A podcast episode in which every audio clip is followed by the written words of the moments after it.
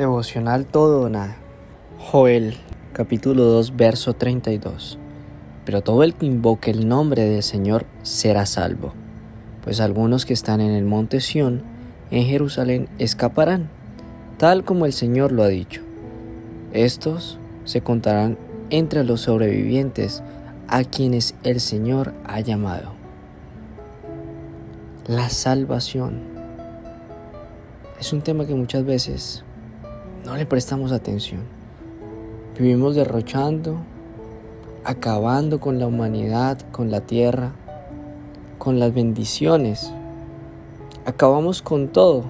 Nunca vemos más allá de lo que Dios nos quiere mostrar. Siempre estamos en busca de nuestro bien propio, pero no en busca de un bien común. Te quiero llevar a la visión y quiero que entiendas que ser sobreviviente es entender que hay una salvación, que hay un lugar eterno para ti y para mí, que esto que estamos viviendo hoy es transitorio. La tierra es un lugar de paso, lo eterno está arriba del cielo. El Señor está enfrente de su ejército, día y noche nos respalda. No duerme el que me cuida. Él no duerme por cuidar de su pueblo. Él da instrucción. Da amor aún cuando no queremos saber de Él. Busca siempre nuestro bien. Y quiere la salvación para nosotros. Él quiere y desea desde lo más profundo que nos desgarremos el corazón en vez de hacer actos banales en donde desgarramos nuestro atuendo.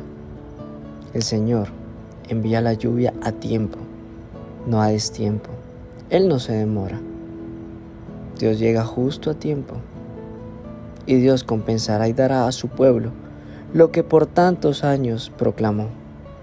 Pero es necesario que invoquemos su nombre con un corazón constricto y humillado, llenando de amor la tierra, bendiciendo a quien nos maldice, instruyendo al necio y llenando de sabiduría a aquel niño que es el presente de lo que hoy podemos percibir.